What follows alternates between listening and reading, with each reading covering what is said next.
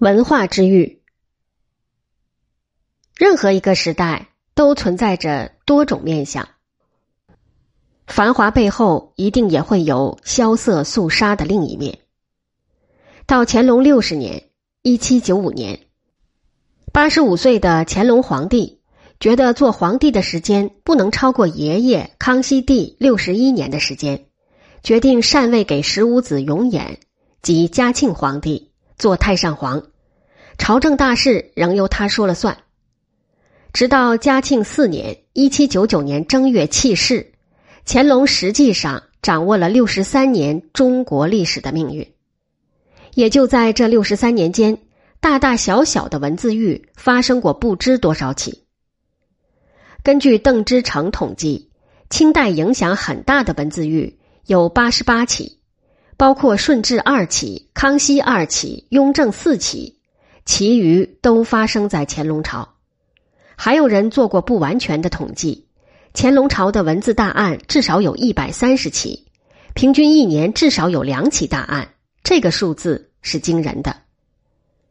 从整个清代来看，文字狱集中发生在康乾盛世时期；从次数规模来看，康雍乾三朝文字狱。有逐步升级的趋势。萧一山在《清代通史》中详细讲述了顺、康、雍、乾四朝对待文字狱不同的处理方法。顺治时为放任政策，康熙时为怀柔政策，雍正时为调和政策，而乾隆时则为压制政策。之所以如此，恐怕与四位帝王截然不同的个性以及不同的时代背景。有着很大的关系。清王朝是满族贵族掌权，对占全国人口绝大多数的汉人，防范控制极严。尤其是清朝前期，只要是文人学士在文字中稍露不满，或是统治者疑神疑鬼，认为文字中有触犯君权或者有妨碍自己的内容，都会兴文字狱，动辄株连数十人乃至数百人。前文讲到的谢济世，在雍正朝因私铸大学，险些小命不保。据说谢氏并未因此幡然醒悟，仍是一副书呆子气，注释四书五经，依旧不用朱成的权威说法。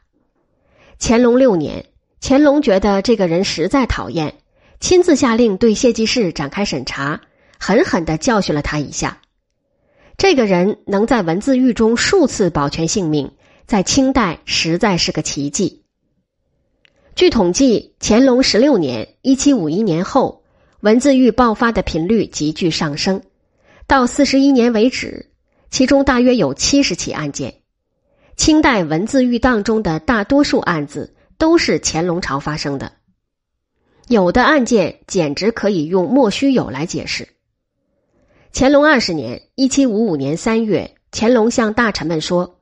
我朝建立大统已有一百多年，皇恩浩荡，海内外共享生平之乐。但是有的臣子不思报恩，文辞之间居然对大清抵善愿望，实非人类中所应有。这人就是胡中藻，江西新建县人，进士出身，入过翰林，做过内阁学士，是雍正宠臣鄂尔泰的学生。鄂氏与另一位军机大臣张廷玉有矛盾，两人各有门派，常常在朝政上互相攻击。胡中藻既然是鄂的学生，自然难逃派系斗争。鄂章两人死后，按雍正的遗嘱都入享太庙，但鄂尔泰后因胡中藻的案子被撤出太庙。胡适自己刻有一部诗集，叫《坚磨生诗钞》。坚磨一词的典故出自《论语》，意思是坚硬的东西经过折磨仍然不会磨损，洁白的东西虽经污染但也不会变黑。乾隆骂道：“胡中藻以此自号是诚核心。”还说从前查嗣庭、汪景祺、吕留良等人的诗文日记中，虽然都有大逆不道的言辞，但都不像胡中藻这本诗集中那么连篇累牍。都是在暗讽我大清王朝，如诗集中“一世无日月，幼龙一世夏秋冬”，一把心肠论浊清，斯文预备满满洲，一世争在丑夷等等，都是在暗骂我大清王朝之黑暗。满人是丑夷，加浊字于国号之上是何肺腑？又讲内中还有多处提到南北的问题，如南斗送我南，北斗送我北，南北斗中间不能一属阔。虽然北风好，南用可如何？至云接北斗，怒窍生南风等，两两以南北为题，重言反复，亦何所指？乾隆认为，自他在位以来，在庭诸臣的诗文何止千万，从未以语言文字责人。但是胡中藻的诗措辞用意，实非语言文字之最可比。鄂尔泰的侄儿鄂昌任职甘肃巡抚，与胡中藻十分友好，经常诗文唱和。朝中高官张太开与胡是同门师兄弟，曾帮助胡出资刊刻这部诗集。案发后，张太开当即革职，交刑部审查。胡中藻与鄂昌被押解到京后，由大学士九卿等共同审问。胡中藻最后被判为违天叛道、负载不容，要按大逆罪凌迟处死。家属中男子十六岁以上的斩立决。张太开明知该犯诗抄有悖逆内容。仍然资助出版，并为之作序，照知情不报罪斩立决。这是大臣们的意思。乾隆认为，所有罪责主要在胡中藻，可以不凌迟，但要立即斩首，作为天下后世的窘戒。张太开从宽免罪，仍在上书房行走，效力赎罪。鄂昌另行审查。像胡中藻这样文人的诗文集中。若要找到一些所谓大逆不道的文句，恐怕也非难事。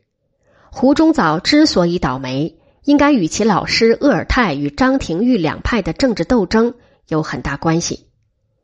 乾隆三十二年（一七六七年），七十一岁的松江府华亭县举人蔡显，号咸鱼，拿了自己著的《咸鱼咸咸录》到府衙自首，原因是。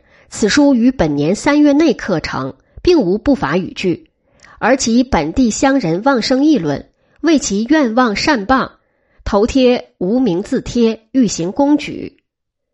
蔡显只是认为华亭地方有人对他不满，故意在他书中挑刺，甚至写匿名信诬告他。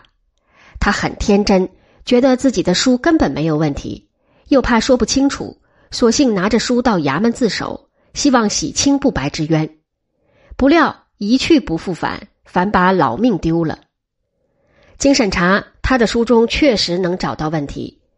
清人记载说，书内有代名士以南山集弃世等语，亦设怨谤。又所作诗有风雨从所好，南北咬南分句，又题有袈裟照。有莫教行化乌场国风雨龙王行怒嗔句，隐约怨匪情罪甚重，行臣拟以凌迟改斩决，其子蔡必照斩后。作序之文人谈数一里。两江总督高进和江苏巡抚明德负责这起大案的审理工作。最初的判决是蔡显凌迟处死。长子蔡必照斩立决，其余家人则给付功臣之家为奴。为书作序的文人谈仗一百，留三千里。蔡显的门人和湖州书商都不知情，可以免罪。但是，当乾隆认真读过《咸鱼闲闲录》后，龙颜大怒，对书中提到的代名士等事件的说法十分不满，认为蔡显是有心隐阅其词，甘与恶逆之人为伍。对高进、明德等官员也有责备之意。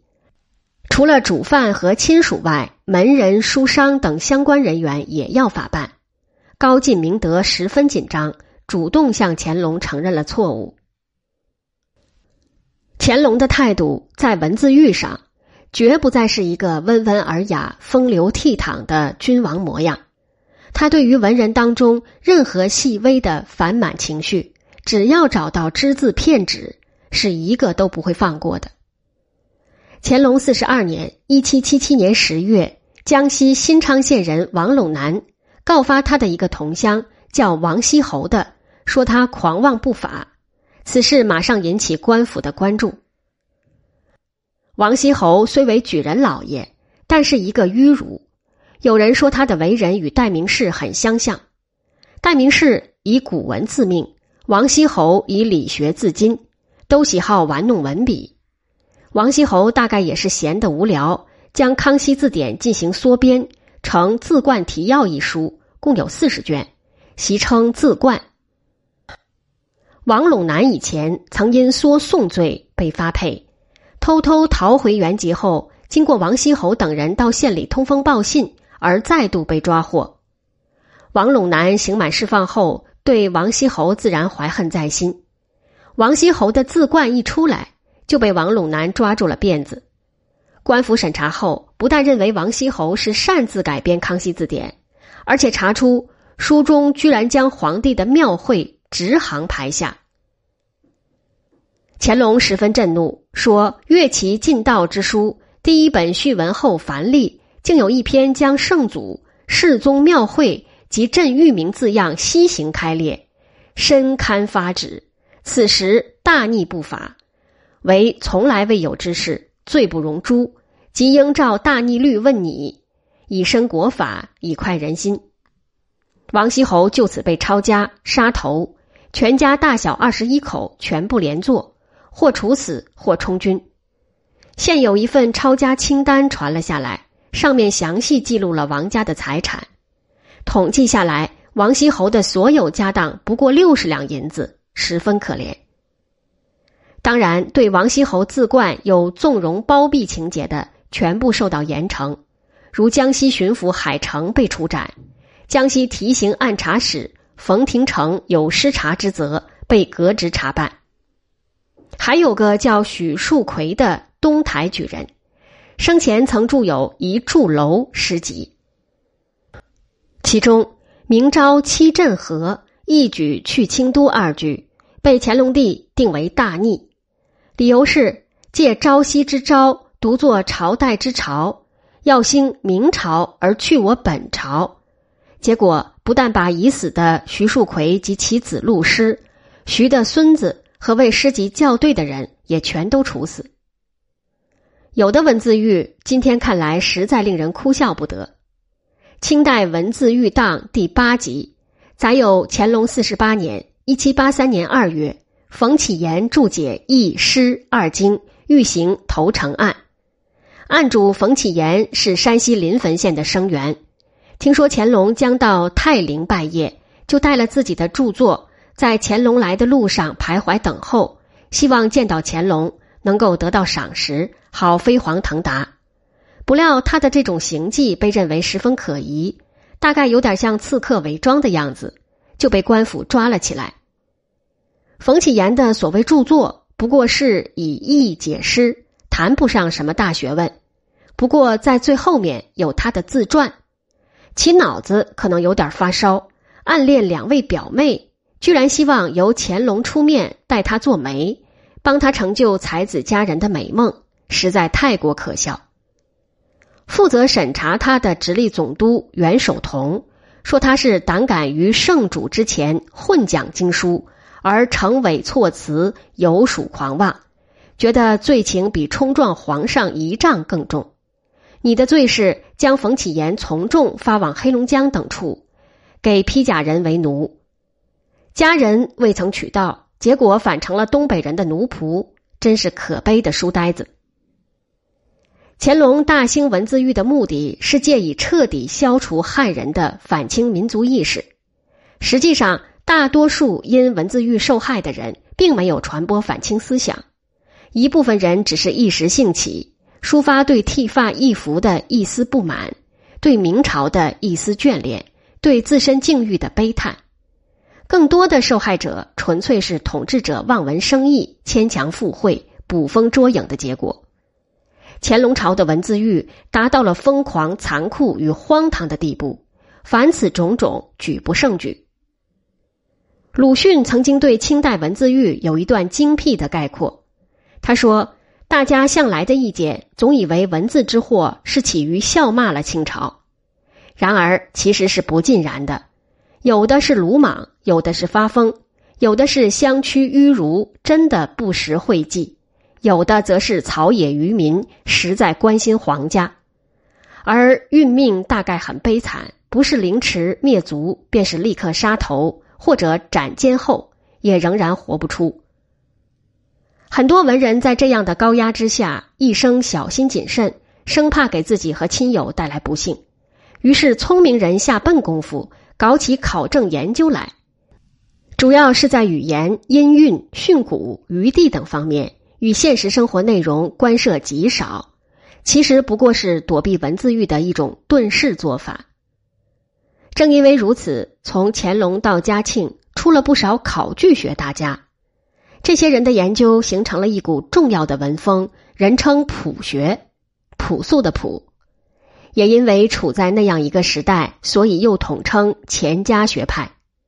代表性的有胡渭的《与共追旨》及《意图明辨》，颜若渠的《尚书古文书证》，还有以戴震为首的晚派和以惠动为代表的吴派。